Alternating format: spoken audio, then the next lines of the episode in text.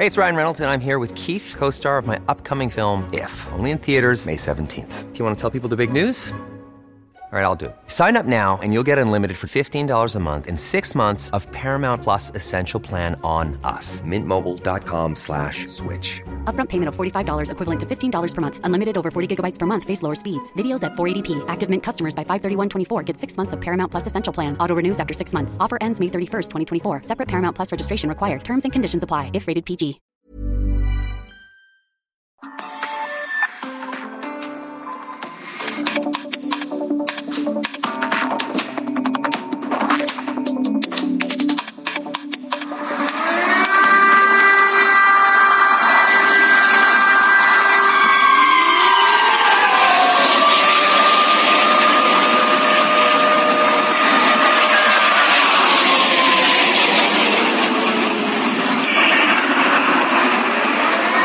Escucha la guerra por la invasión a Ucrania, la invasión rusa, la primera invasión del siglo XXI, en momentos en que el mundo entero, entero está en vilo y saliendo de una pandemia implacable, Vladimir Putin decide invadir Ucrania.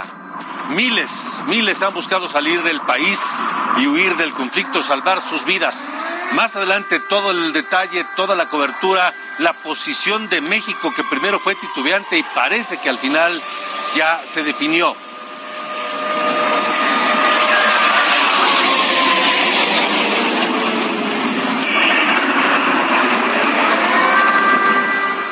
Pero no solo es eso, también aquí en México el presidente López Obrador dio un paseo hoy a los reporteros por Palacio Nacional y así les dijo.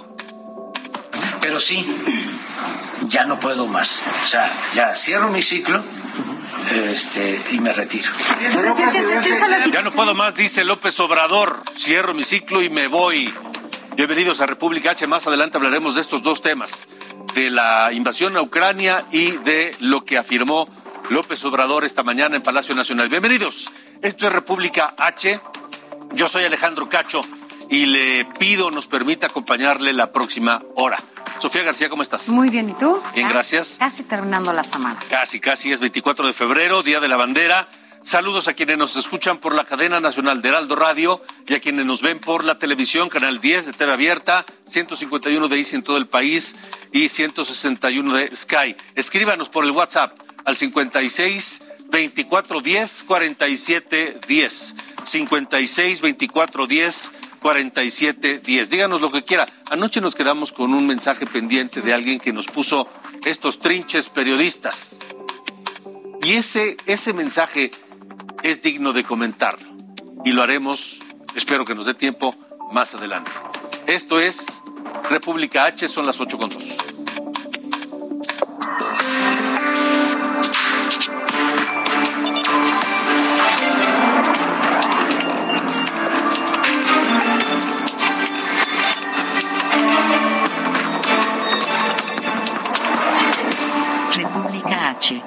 Alejandro Cacho. Vamos hasta Nuevo León porque el problema del agua, la crisis del agua empieza a recrudecerse allá en Nuevo León y es una crisis que no sabe cómo va a resolver Samuel García. Saludos Monterrey, saludos a todo el área metropolitana de la capital regia que nos escuchan por el 99.7 de FM. Daniela García, situación grave, crisis por la escasez de agua en Nuevo León. Te escuchamos. ¿Qué tal Alejandro Sofi? Muy buenas noches. Sí, de hecho, pues es una crisis que se viene desde hace algunos meses en el estado de Nuevo León. El día de ayer revela la autoridad que los niveles de agua que tienen las presas en Nuevo León alcanzarían solo para menos de dos meses más. El director de Agua y Drenaje de Monterrey, Juan Ignacio Barragán, reveló que la presa de la Boca, que es la que está más cercana a la zona metropolitana de Monterrey, tiene solo una reserva para 17 días, mientras que la presa Cerro Prieto de 42. Esto, pues según los datos que tienen ellos eh, como autoridad, y señaló que si la ciudadanía no toma acciones urgentes, la situación será aún más crítica. Advirtió que se va a acabar el agua, pero no pueden eh, dejar las presas vacías al 0%, y es por eso que se llama, se manda esta alerta en estos días a la población. Explicaba que, por ejemplo, en el caso de la presa de la Boca, se están extrayendo a través de dos tomas unos 1.800 litros por segundo. Esa, eso es lo que les da los cálculos de que quedarían estos 17 días de agua. Actualizó también y condenó que la población no esté acatando las medidas para reducir su consumo y advirtió que las olas cálidas que se están registrando en la entidad en un invierno que ha sido más cálido que frío, pues están afectando cada vez más, más, al consumo del agua. De hecho, apenas este martes se registraron bajas en el suministro de colonias en dos municipios, en Nicolás de los Garza y Monterrey. Esto ante la demanda excesiva que hubo del recurso, del recurso, lo que ocasionó que se bajaran los niveles de agua en los tanques de San Nicolás y Topo Chico. Advirtió incluso que hay municipios que están consumiendo el doble del promedio de consumo del agua en la, en, la, en la ciudad. Hablaba incluso de que, por ejemplo, en el municipio de San Pedro Garza García están eh, pues consumiendo 301 litros diarios por persona, mientras en Monterrey es de 177. Pero Alejandro Sofi, vamos a escuchar lo que mencionaba el director de agua y drenaje, con Ignacio Barragán, al dar a conocer esta información. Ayúdenos. Tenemos que bajar el consumo. En nuestra regadera, al momento de bañarnos, tenemos que bañarnos en menos de cinco minutos. Cuidar el riego, no regar banquetas, no lavar los autos con manguera, ahorrar cuando usemos la lavadora y otras medidas que son sencillas y que nos permitirán garantizar el abasto. Alejandro Sori, pues ese es el llamado que hace la autoridad y es el reporte que tenemos en este momento de la situación del agua en Nuevo León. Vaya, ¿para cuántos días queda agua? ¿16? ¿17? 17 días presa de la boca, 42 días la presa del cuchillo. Estiman que pues, sería menos de dos meses. De acuerdo, gracias Daniela García. Situación crítica, de emergencia en Nuevo León, pero no es el único lugar, Sofía García. Así es, vámonos ahora hasta Coahuila y saludamos sobre todo a quienes nos escuchan allá por el Heraldo Radio en La Laguna, en el 104.3. Así es, mira, allá también se anunciaron inversiones millonarias para mitigar las necesidades del agua en el municipio de San Pedro y bueno, pues para conocer los detalles de lo que está pasando allá, hacemos enlace con nuestro compañero Alejandro Montenegro. ¿Cómo estás, Alejandro? Buenas noches. ¿Qué tal? Muy buenas eh, noches, Sofía. Alejandro, le saludo con mucho gusto desde Coahuila. Y bueno, pues aunque en el estado de Coahuila la situación todavía no es tan grave, bueno, pues sí eh, hay mucho problema por la sequía, que la falta de lluvias que se ha registrado en los últimos meses. Eh, casi la mitad de los municipios de Coahuila actualmente tienen sequía. Eh, las lluvias tampoco han ayudado mucho en ese sentido y bueno, pues algunos municipios ya están tomando eh, algunas acciones a tomar precisamente para pues tratar de eficientar este servicio del agua precisamente en el municipio de San Pedro, como bien ya lo planteabas, bueno, pues está pensando en una obra de que va a tener un costo de 25 millones de pesos para eh, pues remodelar toda la infraestructura hidráulica que tiene ese municipio actualmente en algunos ejidos de ese municipio de San Pedro de las Colonias. Eh, algunas eh, comunidades no tienen no tienen servicio de agua por lo que bueno pues esto va a ayudar precisamente también como un preparativo para el proyecto que eh, se está impulsando el gobierno federal en la laguna, el proyecto Agua Saludable para la Laguna, que también va a beneficiar precisamente no solo para la calidad del agua, sino también para que eh, los ciudadanos tengan este servicio. Bueno, pues estaremos al pendiente de lo que allá pasa. Gracias, Alejandro Montenegro. Buenas noches. Muy, muy buenas noches. Gracias. Y mire, la crisis del agua es de tal magnitud que, por ejemplo, ciudades como La Paz, en Baja California Sur, la capital, ya lo decíamos, Monterrey, Nuevo León, serían las primeras en quedarse sin agua. ¿Quién advierte esto? El presidente de la Comisión de Recursos Hidráulicos de la Cámara de Diputados, Gregorio Muñoz Álvarez. Así lo dijo. Pensábamos que el problema era una situación de estrés hídrico en el norte. El problema lo tenían ciudades como La Paz, Baja California Sur, que puede ser la primera ciudad que se quede sin agua en el país, o Monterrey, que tiene hoy una grave y urgente necesidad de que le demos agua prontamente, porque en el norte de México se genera más del 80% del Producto Interno Bruto Nacional. Esto es República H. Cambiemos de tema porque se dio a conocer, seguramente usted ya lo notó, seguramente usted, señora, señor, que van al súper y compran el mandado, o que van y se dan cuenta que de pronto eh, los precios empiezan a subir de manera notoria, Pues es por esto, porque ya se dio a conocer el índice nacional de precios al consumidor, que es la inflación. Y la inflación en la primera quincena de febrero tuvo una variación de 7.22%. 7.22% en la segunda, en la primera quincena de febrero con respecto al año pasado. Esto debido al aumento en el gas doméstico, el gas LP principalmente, a la gasolina también, según informó el INEGI, pero se nota todos los días. Todos los productos están cada vez más caros. Pero López Obrador dice que él tiene otros datos. Y más adelante retomaremos esto, porque tiene que ver además con la crisis eh, bélica, la guerra entre Rusia, Rusia y Ucrania. Más adelante volveremos al tema.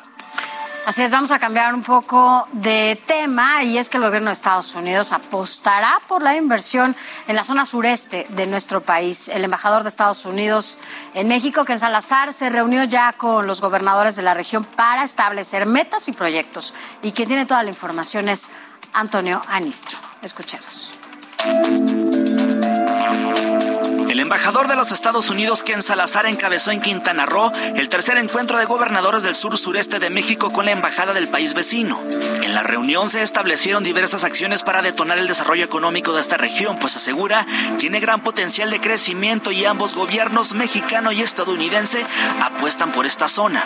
Entonces hay es el esfuerzo de asegurar de lo que han comprometido el presidente Biden y el presidente López Obrador, que la economía entre los Estados Unidos y México va, va a ser hasta más cercana. Entonces, lo que estamos haciendo nosotros es haciendo esos lazos uh, hasta más, más fuertes. Quien Salazar señaló que varias zonas de la región sur-sureste tienen el potencial para atraer mayor inversión y desarrollo. Quintana Roo, por ejemplo, es uno de los principales destinos turísticos de los estadounidenses para vacacionar. Al año recibe 5 millones de visitantes. Y la ventana muy, muy grande aquí es el turismo, por la riqueza de la cultura, la historia, el ambiente, el mar, la selva, casi un lugar mágico, un lugar muy único en el mundo. Entonces, sí, que vengan más turis, turis, tu, que vengan más de viaje de los Estados Unidos. Y también quiero asegurarles que vamos a trabajar con ustedes en todos los asuntos que tiene que ver el turismo. El embajador y los gobernadores de Quintana Roo, Tabasco, Campeche, Yucatán y representaciones de Veracruz, Oaxaca y Chiapas firmaron la carta de intención con la Agencia Mexicana de Cooperación Internacional para el Desarrollo, la organización TNC y la Agencia de los Estados Unidos para el Desarrollo Internacional, con el afán de comprometerse a conservar la selva maya, iniciando con un fondo de 30 millones de dólares, con posibilidades de subir a 90 millones. Para poder eh, hacer proyectos que ayuden a conservar alrededor de 350 mil hectáreas de selva maya. Para que ustedes tengan una idea de la dimensión, pues estamos hablando prácticamente del doble de la superficie que tiene la Ciudad de México. En cuanto a la economía digital, los representantes acordaron promover este rubro con la intención de crear un mercado a productos mexicanos y estadounidenses en ambos países. Y uno de los grandes propósitos es poder intercomunicar a la mayor parte del territorio del sur sureste, tener la oportunidad de que todos nuestros pueblos, las comunidades tengan acceso a, a, la tecnología. En temas relacionados con la inseguridad del Caribe mexicano, apenas se hizo referencia. Salazar señaló que la región es segura. Yo creo que aquí Cancún es eh, un lugar seguro. Yo creo que está tan seguro que yo voy a traer a mi familia aquí pronto. Antonio Anistro, Heraldo Televisión. Esto es República H. Vamos a información que tiene que ver con el COVID y la pandemia y las vacunas, Sofía. Así es, aquí en el gobierno de la Ciudad de México ya se informó que debido a que la vacuna AstraZeneca se agotó, bueno, pues se aplicará la dosis Sputnik B en cuatro alcaldías de la capital. Esto con la finalidad de atender el Programa Nacional de Vacunación para jóvenes de 18 a 29 años. Y Claudia Sheinbaum, bueno, pues informó que se solicitaron ya más dosis luego de que esta semana se, pues, se superaran ya las expectativas de vacunación. Así que por lo pronto, pues ya no hay vacuna AstraZeneca y solo Sputnik. Y aquellos jóvenes que pretendan viajar a algún país que no acepta los Sputnik, pues no lo van a poder hacer. No. Y se encuentran en la disyuntiva entonces de me vacuno o no me vacuno. Claro, porque no la aceptan en cualquier país. La promesa eh, había sido que iba a haber, pero bueno. Vamos a las cifras de COVID este jueves. Sara, buenas noches. De acuerdo con la Secretaría de Salud, en las últimas 24 horas se reportaron 18.252 nuevos contagios y 362 defunciones por COVID-19 en México. Y miren, Baja California Sur, una buena noticia. Germán Medrano, tú tienes la información allá. Buenas noches. ¿Cómo estás? Buenas noches, Alejandro. Efectivamente, buena noticia para Baja California Sur porque ya todo el estado se ha pintado de verde. El semáforo se encuentra en verde. Esto respecto al número de casos que fueron contabilizados eh, para que tomaran esta decisión los miembros del eh, Comité Estatal de Seguridad en Salud. Todavía nos encontramos por encima de la línea de los mil casos, ubicándonos en 1376 y en las próximas horas se va a saber si 38 sospechosos dan positivo o negativo. Eh, Alejandro, te doy a que La Paz sigue siendo el municipio con más contagios con 803, seguido de Los Cabos con 254 y Mulegé con 188.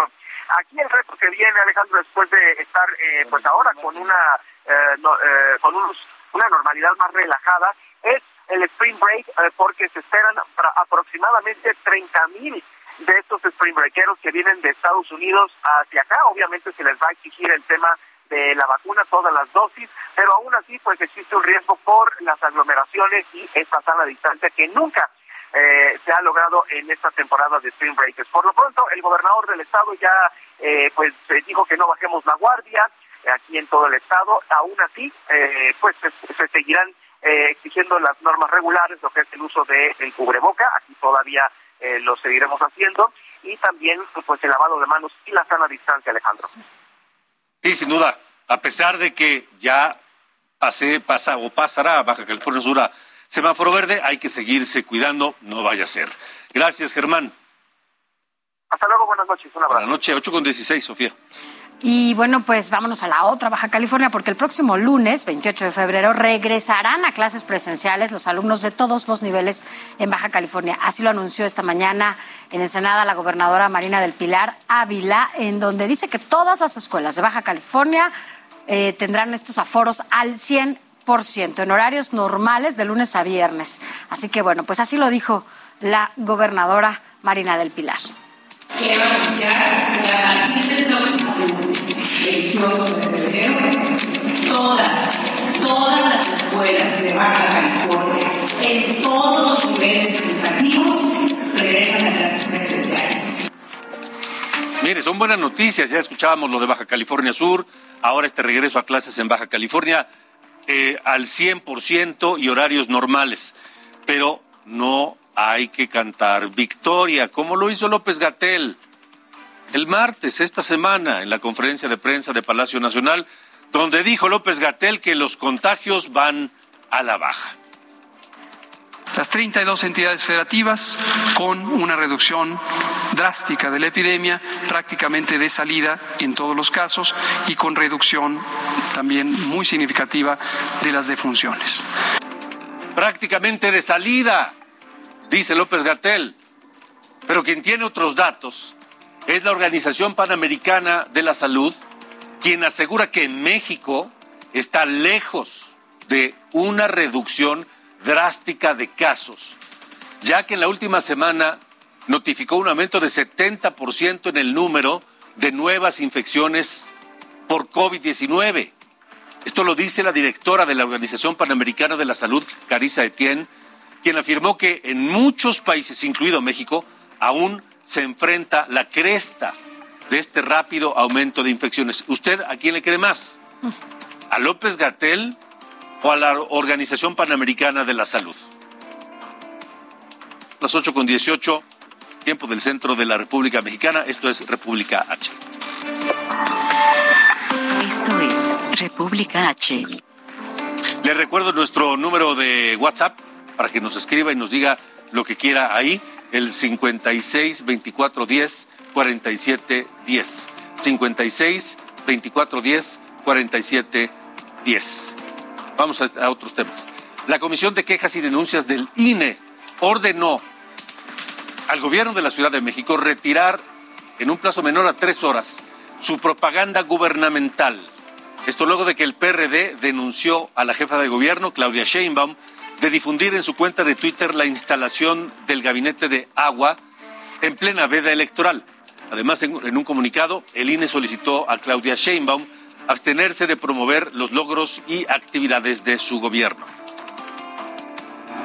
Mientras el PAN denunció ante el INE en Baja California la instalación de espectaculares y pantallas que promueven, mueven, promueven la imagen del presidente López Obrador para la revocación de mandato.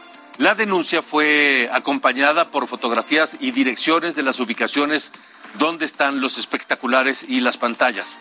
Esta propaganda se encuentra fuera de la reglamentación para llevar a cabo la revocación de mandato. Fuera de la ley, pues. Y esta mañana el presidente López Obrador aseguró que es, ya que hablamos de la revocación de mandato, dice lo que son las cosas. El presidente dice que es, que va contra la constitución instalar menos número de casillas para la revocación de mandato, que se llevará a cabo el 10 de abril. Y cuando se instalarán, este, pues sí, menos casillas. Pero ¿sabe por qué? Porque su gobierno, el gobierno de López Obrador, le recortó el presupuesto al INE. El INE tuvo que recurrir a la Corte para que la Corte le ordenara al gobierno darle el dinero suficiente al INE para instalar las casillas. El INE quería hacerlo como manda la Constitución, pero no se lo permitieron y ahora López Obrador dijo esto en la mañana. Porque considero que se está violando la Constitución y yo ofrecí hacer valer la Constitución y que se respetara la Constitución. Resulta que los del INE no van a poner casillas para la consulta de la revocación del mandato. Van a poner las mismas casillas que pusieron en la consulta pasada. Pues sin dinero, ¿cómo? Si fue el propio López Obrador, su gobierno, el que decidió y se empecinó en no dar más dinero al INE para hacer la consulta como la Constitución manda. Entonces, aquí como que alguien está entrando en contradicciones. Por la tarde, el presidente López Obrador reiteró que una vez que concluya su sexenio, él ya se va, porque dice, ya no puedo, ya no puedo más. Así lo dijo López Obrador. Pero sí, ya no puedo más. O sea, ya cierro mi ciclo este, y me retiro. la situación? Ya no. Terminará mi ciclo y me voy a ir, dice Andrés Manuel López Obrador. Y eso generó una serie de reacciones en redes sociales y mensajes, memes y lo que falta. Porque dice López Obrador, ya no puedo más. Estoy cansado, voy a terminar mi ciclo y me voy a ir. 8 con 22.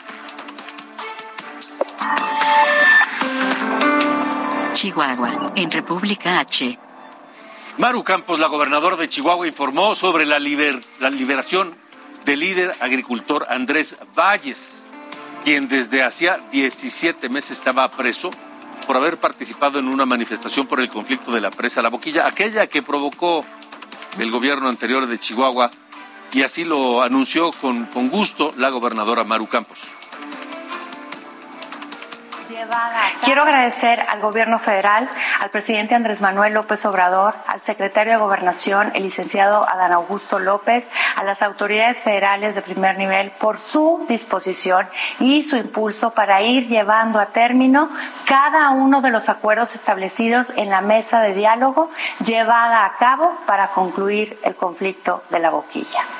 Les informo con mucho gusto que hace un momento ya se hizo posible la liberación de nuestro amigo Andrés Valles. Andrés, a ti y a toda tu familia les envío un muy fuerte abrazo.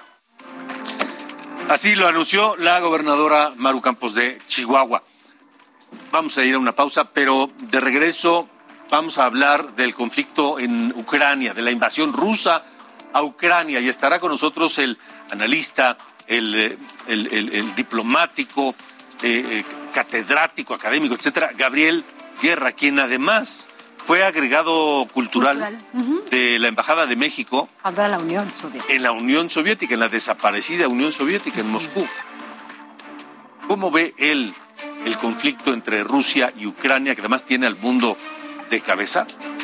Nuestro número de WhatsApp, 56 24 10 47 10. Y le quiero preguntar, ¿usted cree que la violencia verbal es solamente eso? ¿Palabras y bravuconadas? ¿O que la violencia verbal pasa en algún momento a la violencia física? De eso hablaremos también más adelante. Estamos en República H. Regresamos.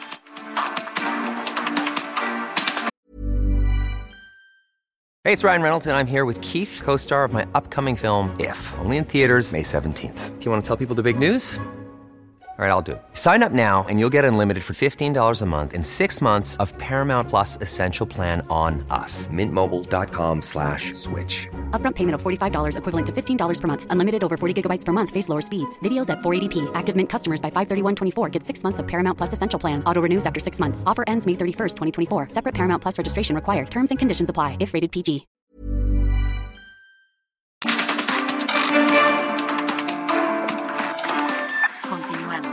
República H. Con Alejandro Cacho.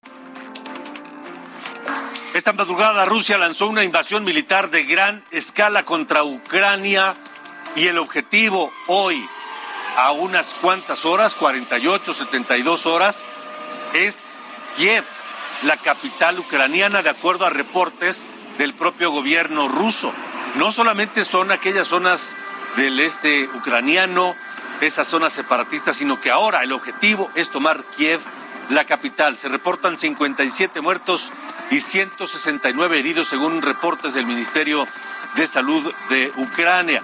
En tanto, el portavoz del alto comisionado de la ONU para Refugiados, Xavia Mantú, dice que 100.000 personas han, han huido de sus hogares y miles más han dejado Ucrania para buscar refugio en cualquier país vecino.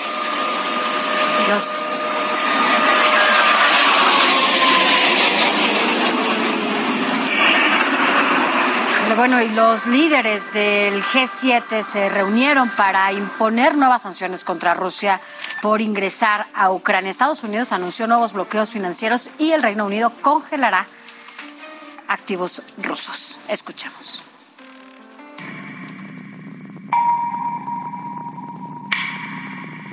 De nuevo, el mundo prepara sanciones contra Rusia. Tras los ataques a bases militares de Ucrania, diversos países han mostrado una dura postura contra Rusia y su presidente Vladimir Putin. Una de las reacciones más contundentes la dio Sergei Kislitsia, embajador de Ucrania en la ONU, a su homólogo representante de Rusia.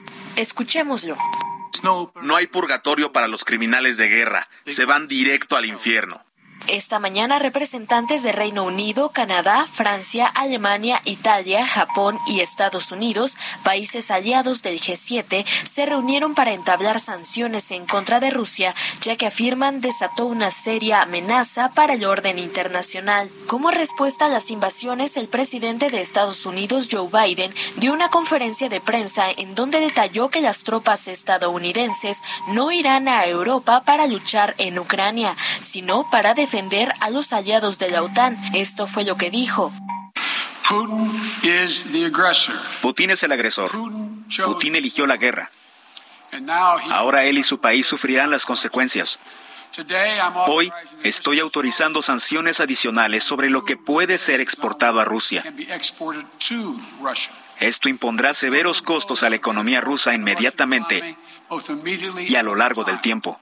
Biden afirmó que se reducirá la capacidad financiera de las fuerzas militares rusas mediante el bloqueo de cuatro de sus principales bancos, congelar todos los activos que tienen en Estados Unidos e impedir que las empresas estatales de Rusia recauden inversión estadounidense ni europea, así lo mencionó. Tomamos a propósito estas decisiones para maximizar un impacto de largo término en Rusia, minimizando el impacto en los Estados Unidos y sus aliados. Por su parte, el primer ministro de Reino Unido, Boris Johnson, afirmó que cerraron tráfico aéreo a la aerolínea rusa Aeroflot y congeló activos bancarios de empresas fabricantes de armas, además de que buscan reducir las capacidades militares, industriales y tecnológicas con Rusia. Esto fue lo que mencionó. Putin quedará condenado a los ojos del mundo y de la historia. Nunca podrá limpiar la sangre de Ucrania de sus manos. Gloria. Bueno, en tanto, la Embajada de México en Ucrania informó que tiene registradas a 225 conacionales y al menos la mitad se encuentra en Kiev, la capital del país. La embajadora Olga García Guillén mencionó que aunque se han escuchado detonaciones en Kiev, no se reporta ningún ataque contra la población civil. En tanto, la embajadora de Ucrania en México, Oksana Dramadetska, pidió que se corten las relaciones con el Kremlin y dijo que su país espera una posición más clara de México. Cuando dio esta conferencia de prensa, la embajadora ucraniana, México había rechazado el uso de la violencia, pero hasta ahí. Así lo dijo la embajadora.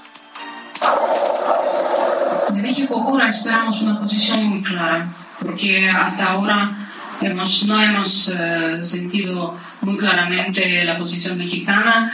Eh, respetamos mucho la consistencia de su apoyo de, de, integridad territorial de Ucrania, pero hoy necesitamos una declaración muy clara, una declaración que condena la agresión rusa. Hasta ahora no la hemos sentido. Y así era, así era. Por la mañana la posición de México había sido tibia había sido de rechazo a la violencia, pero no de condena a la invasión rusa en Ucrania. Horas después de este llamado de la embajadora ucraniana, el canciller mexicano Marcelo Ebrard mandó un mensaje y entonces fue ya más, más claro. Tenemos muy claro que estamos ante una invasión. Ya no hay ninguna duda sobre ello, es una operación con una escala que cubre casi todo el territorio de Ucrania y quisiera yo decirles que nuestra orientación principal es rechazar el uso de la fuerza y condenar enérgicamente la presencia de fuerzas de la Federación Rusa en territorio de Ucrania. Y bueno, vámonos ahora hasta Quintana Roo, porque allá Armina Wolpert, cónsul eh, honoraria de Rusia en el estado, bueno, pues renunció a su cargo por la guerra que se inició en su país en contra de Ucrania. Dijo que, bueno, pues tomó esta decisión por no poder representar a su país sin compartir los principios y los valores de su gobierno. Y México está preparado para enfrentar los efectos económicos derivados de la operación militar de Rusia en Ucrania. Así lo afirmó el presidente Andrés Manuel López Obrador. Informó que pues, para evitar el aumento en los costos de la energía eléctrica hay un plan para actuar. Así lo dijo el presidente esta mañana. Acerca de los efectos económicos que puede eh, generar, que de hecho ya está eh, produciéndose. Estamos nosotros desde hace algún tiempo preparados para que si nos aumenta mucho el precio del gas de importación, eh, podamos eh, echar a andar todas las plantas de generación de energía eléctrica que no requieren gas para eh, evitar el aumento en los costos de eh, la energía eléctrica. Eso, informarle. La entrevista en República H. Ahora resulta que ya había plan y que ya estábamos preparados. Y bueno, esto del gas para la generación de, de, electricidad, ok, y el gas para la industria, y el gas para las empresas, y el gas para uso doméstico. Les recuerdo que al principio del programa hablábamos que la inflación en la primera quincena de febrero fue de 7.2%. Todo está más caro cada vez. Cada vez que uno va al mercado se encuentran las cosas más caras. ¿Hay plan? Ya veremos, ya veremos. Esta noche me da un enorme gusto saludar a un hombre al que aprecio al que, y al que además admiro y respeto. Es Gabriel Guerra Castellanos, analista, académico, presidente de la consultora Guerra Castellanos y Asociados, un hombre, un hombre de, cultura, fue agregado cultural de la Embajada de México en la extinta Unión Soviética y hoy, mi querido Gabriel, te aprecio mucho que nos acompañes eh, para hablar de la situación que está eh, atravesando eh, este conflicto entre Rusia y Ucrania. Buenas noches y gracias, Gabriel. Al contrario, muchas gracias a ti, querido Alejandro. Muy buenas noches. ¿Cómo ves este conflicto que ya venía anunciándose desde hace semanas o meses? Mira, eh, creo que la, la, culminación, podríamos decir que era la, la, crónica de una invasión anunciada o la crónica de una intervención militar anunciada. Eh, Alejandro venía ya desde hace muchos días que Vladimir Putin señalando su descontento, su malestar con eh, las políticas de acercamiento de Ucrania hacia la OTAN. Esto no es algo nuevo, eh, como tú sabes eh, mejor que nadie, después de la caída de la Unión Soviética en el 91, la OTAN rápidamente y la Unión Europea prenden los focos verdes de entrada para los viejos aliados de la Unión Soviética en la región. Se une la mayoría, pero eh, Rusia pone un alto y dice, hay zonas que son de seguridad nacional para nosotros que no toleraríamos que se unan a una alianza militar que está enfocada básicamente a contener o a, o a eh, encapsular a Rusia. Eh, ese es el origen viejo. Eh, podemos discutir si es aceptable, si no es aceptable que un país dicte quién qué hacen sus vecinos, aunque obviamente pues es también para ellos eh, o al menos así lo ven los rusos, no, no quiere decir que sea cierto o que sea verdad, simplemente eh, quiere decir, querido Alejandro, eh, que hay que entender las posturas de los dos países. Rusia ve eso como un ataque y un riesgo a su seguridad nacional. ahí es donde está el origen de fondo del conflicto. Añádele que hay dos regiones en el este de Ucrania, en la zona colindante con Rusia, que están pobladas predominantemente por eh, rusos étnicos. Eh, Ucrania, como la mayoría de los países de la región, no es un país homogéneo, entonces tiene en el centro y el occidente, tiene población predominantemente ucraniana, étnicamente hablando, y en el este predominantemente rusa, eh, en la que hay un sector importante, no sé si mayoritario, pero importante de separatistas que se querían unir desde hace mucho a Rusia, eh, que ahora proclaman hace unos días su supuesta independencia. Eh, hace mucho que no veíamos eh, regiones europeas proclamar su independencia, lo hacen. Putin, raudo y veloz, lo reconoce, obviamente con la intención y aquí eh, haré una pausa para, para no monopolizar, eh, querido Alejandro, yo tengo la impresión de que la intención de Putin es sí descabezar al ejército ucraniano, sí eh, limitar severamente su capacidad de respuesta, tal vez derrocar al presidente, pero principalmente es tomar esas dos áreas, eh, anexarlas a la Federación Rusa y ampliar lo que él considera que es su eh, colchón de seguridad eh, geográfico, pues de una manera obviamente contraria al derecho internacional, eh, terrible, pero bueno, esa es la lógica y la dinámica geopolítica desde la que está viendo Rusia estas cosas. Ahora, además de esta anexión que pretende Vladimir Putin del territorio ucraniano al territorio ruso está el tema económico, los enormes yacimientos de gas que se que, existen y que alimentan a Europa y que están precisamente en esa zona de Ucrania, Gabriel, que es, un elemento también muy importante que hay que tomar en cuenta, ¿no? Y también, por supuesto, los gasoductos y oleoductos que atraviesan Ucrania eh, para eh, cuyo reemplazo Rusia ya ha venido trabajando en este eh, gran gasoducto, el Nord Stream 2, que ha sido eh, suspendido temporalmente, y yo creo que lo será durante un buen rato por Alemania, pero es, es una paradoja Alejandro, porque por un lado Rusia obtiene grandes recursos de la venta de gas natural y petróleo a Europa, pero por otro lado, eh, las principales economías europeas, sobre todo Alemania, pero no solamente, alrededor de 10, 11 países europeos dependen en un 75-80% de Rusia para su suministro de energía.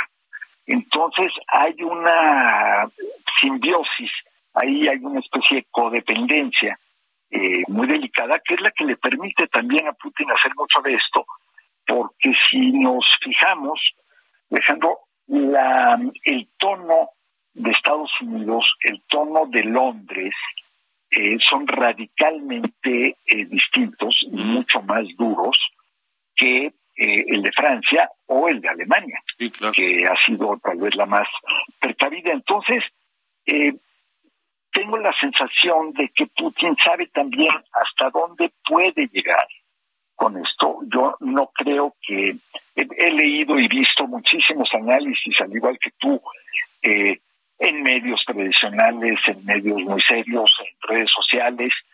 Eh, he visto, la verdad, toda, toda suerte de especulaciones y de teorías y ahora ya no solo todo el mundo es eh, geoestratega y geopolítico en Twitter, ahora ya también tenemos psiquiatras hablando digo, supuestos psiquiatras hablando de, la, de, las razones mentales de Putin para esto, yo la verdad siento que es una jugada maquiavélica, eh, malévola, sabiendo eh, qué tanto le puede hacer Occidente y qué tanto no, eh, sabiendo que tiene la puerta abierta, este es un tema que no se ha explorado suficientemente, la puerta abierta con China, Alejandro, eh, Rusia y China vienen acercándose de unos años para acá, pero ahora más.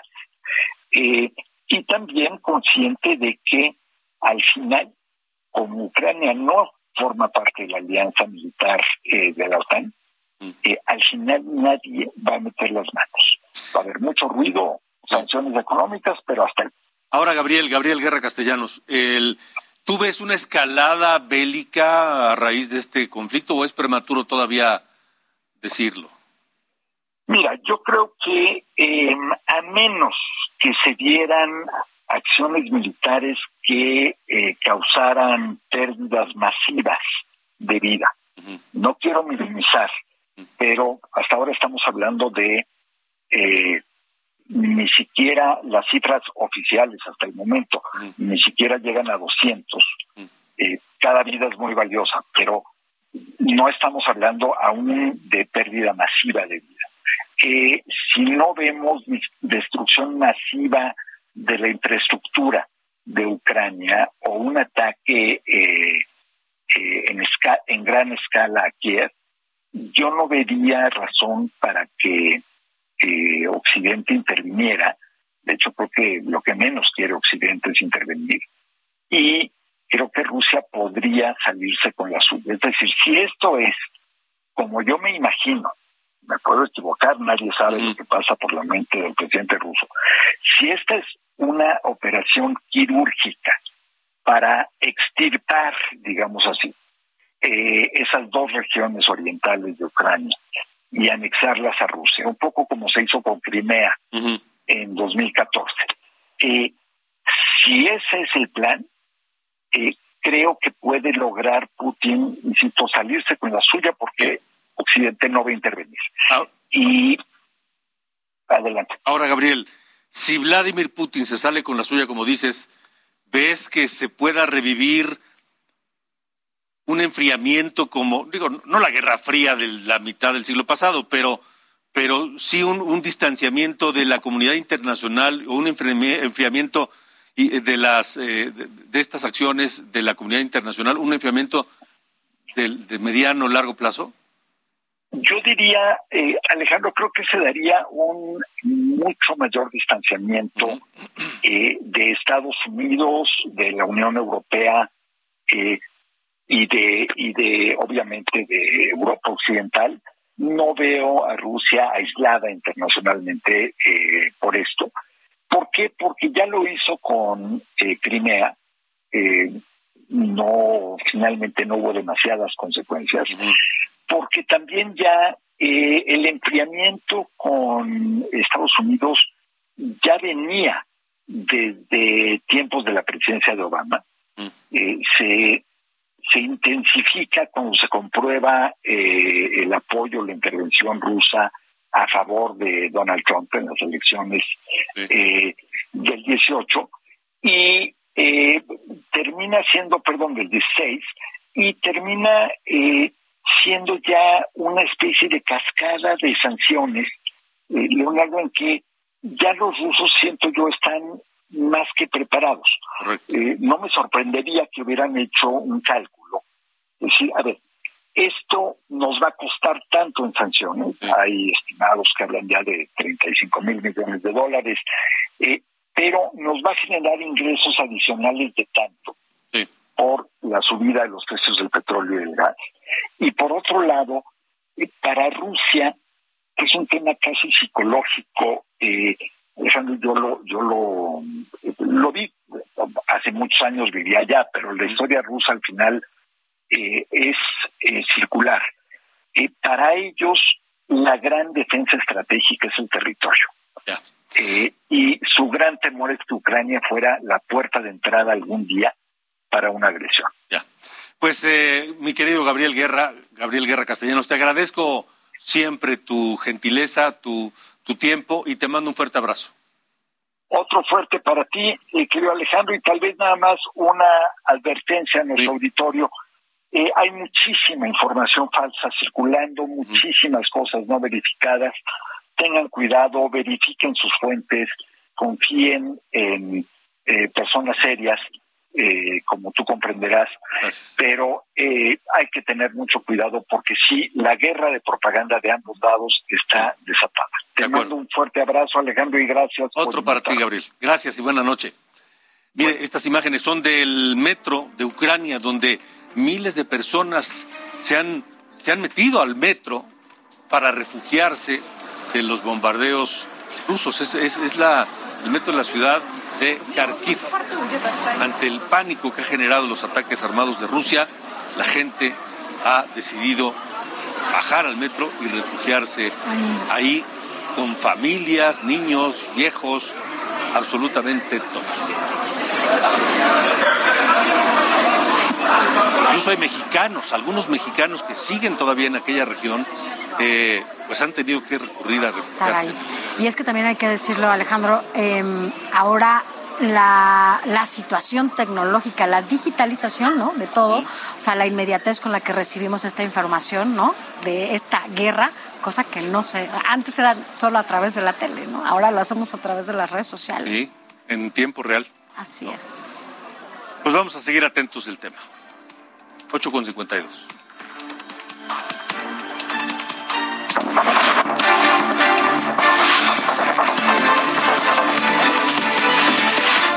Entre curules, con Sofía García.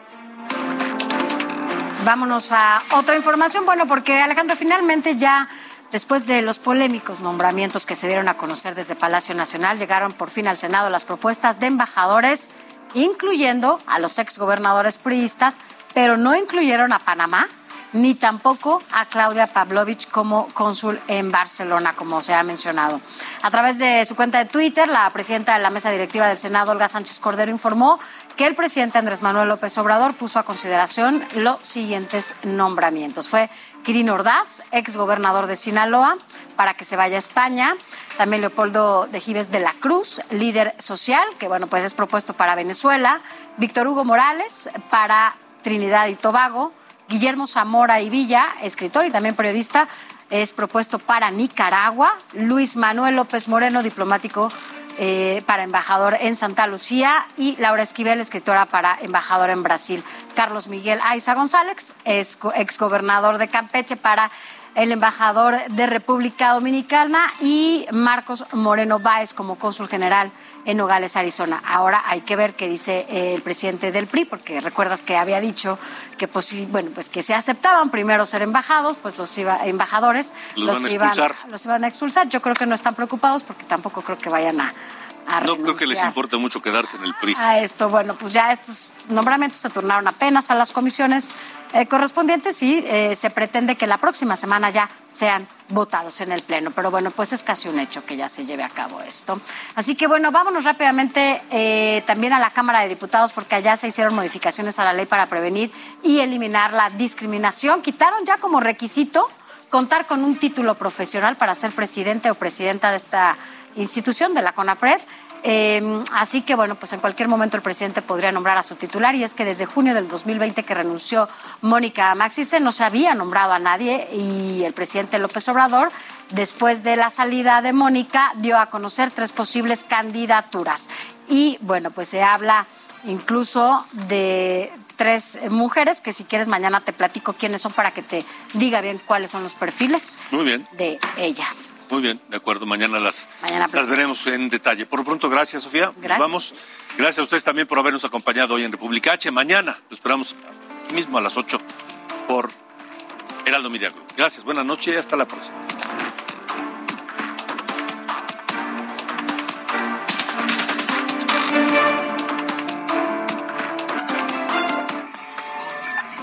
Esto fue República H con Alejandro Cacho.